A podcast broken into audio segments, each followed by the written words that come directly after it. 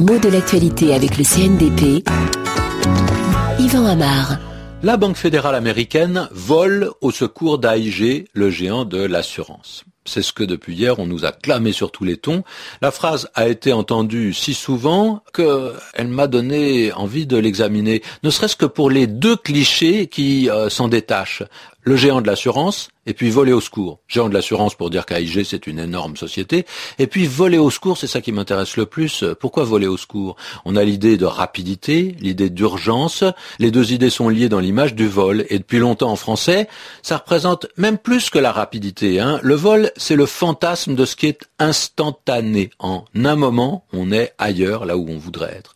Alors les références, elles sont nombreuses, et puis elles sont anciennes. Hein. 1636 par exemple, le site de Corneille, dont Dieg, dans une belle gradation dans une belle phrase, dit à son fils Va, cours, vole et me venge. Alors va d'abord, ensuite cours, ensuite vole. C'est clair, hein, courir, c'est plus que aller, et puis voler, c'est encore plus que courir. L'image est forte, d'autant qu'elle est née à une époque où on ne pouvait pas imaginer une seule seconde que voler, c'était possible. On était clairement dans le fantasme, et donc cette figure de style n'en avait que plus de force.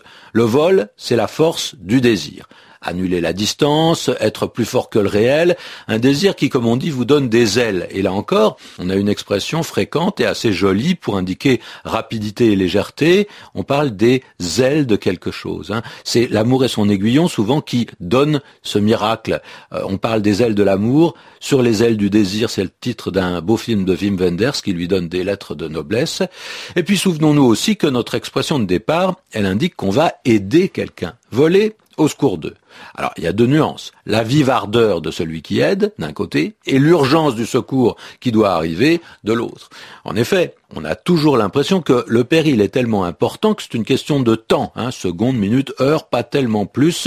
Il y a péril en la demeure. Ah, ça c'est une expression intéressante aussi, souvent comprise dans un sens différent de son origine. C'est normal. Hein. Il y a péril en la demeure. Ça ne veut pas dire qu'il y a péril en la maison. Hein. Ça veut dire qu'il y a péril, qu'il y a danger à ne rien faire, à rester immobile au sens propre, à demeurer. Si le secours arrive par la voie des airs, on a l'impression bien sûr qu'il sera là plus vite. Alors on va penser à des héros modernes, on peut penser à Superman, à Batman bien sûr, mais si ces représentations ont eu tellement de succès, c'est qu'elles correspondaient à de très anciennes fantaisies, Hermès par exemple avec son bâton symbolique, son caducé et ses ailes aux pieds, qui est bien sûr l'ancêtre ironique de Superman.